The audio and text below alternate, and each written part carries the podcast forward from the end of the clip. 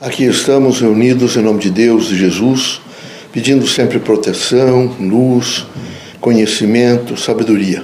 Que possamos, acima de todas as mazelas da terra, vivermos intensamente o sentido do bem, o sentido do trabalho, o sentido do desprendimento, do aprendizado, portanto, do conhecimento. Que haja sempre em nós a força e a consciência da mudança para o bem. Pai, reunidos em vosso nome, pedimos permissão para realizar mais um trabalho de religião, de fé, de amor, de caridade, enfim, de encontro humano e espiritual. Pedimos que os espíritos bons estejam conosco, que possamos viver intensamente no período em que estivermos nessa casa, que é uma plataforma do bem, eh, sendo o pensamento da luz, o pensamento da paz, o pensamento da harmonia. Pai, que não, não nos falte nunca a força do amor e o sentido da temperança. Que todos os dias, sob todos os pontos de vista, possamos realmente agradecer por, por tudo que temos recebido. Que haja sempre em nós a luz para tentarmos vivenciar o Evangelho de Cristo. Que o nosso cotidiano seja sempre diversificado, mas que possamos realmente administrá-lo da melhor maneira possível, num cunho de caridade, de compreensão, de afeto e de transformação. Em nome do Criador, Deus, nosso Pai, de Jesus Cristo, nosso Mestre, dos guias amigos e protetores, damos por aberto nosso humilde trabalho. Que assim seja. Que a paz e a luz de Jesus baixe até vós. Que as forças que emanam da sabedoria divina do Pai recaiam até o vosso espírito, penetre em vosso coração e brilhe sempre no vosso lar.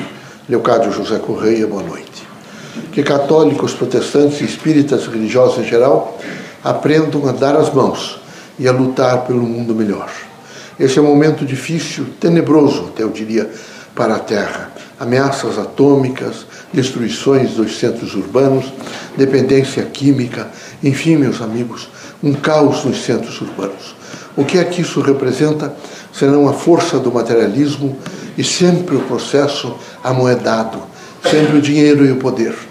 Era preciso que os irmãos atentassem um pouco para o sentido maior da vida, a outra pessoa.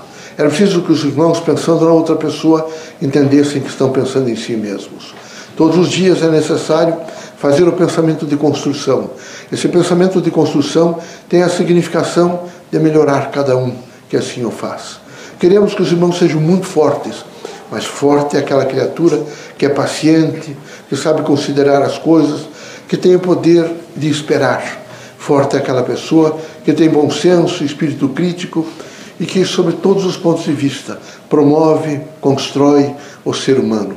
É difícil neste mundo onde se está permanentemente, até mesmo planejando a calúnia, a infâmia, até, até mesmo nesse momento planejando a morte de criaturas e irmãos nossos. O mundo materialista é impiedoso.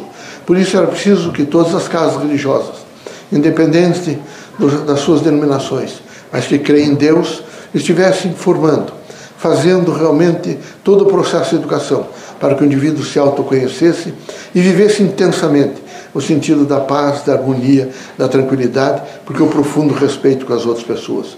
Queremos que os irmãos, integrados com a sociedade, num processo interativo permanente, estejam sempre felizes, que repitam todos os dias: eu sou saudável, eu tenho alegria, eu sou feliz, eu sei realmente me comportar diante da, diante da situação que estou vivendo. Esse é um momento difícil, mas há de passar. É necessário que os religiosos entendam o poder da prece. É fundamental que os religiosos compreendam o significado básico e fundamental de viver em sociedade, no sentido de sociabilidade, de socialização, de integração com a outra pessoa. Por isso, recomendamos aos irmãos todos que comecem a plantar e a desenvolver a paz no vosso próprio lar.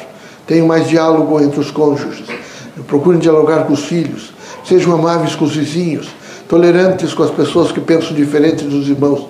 Enfim, é preciso um processo absolutamente crítico de paz, de harmonia, de integração, que há de partir sempre de cada indivíduo, de cada pessoa.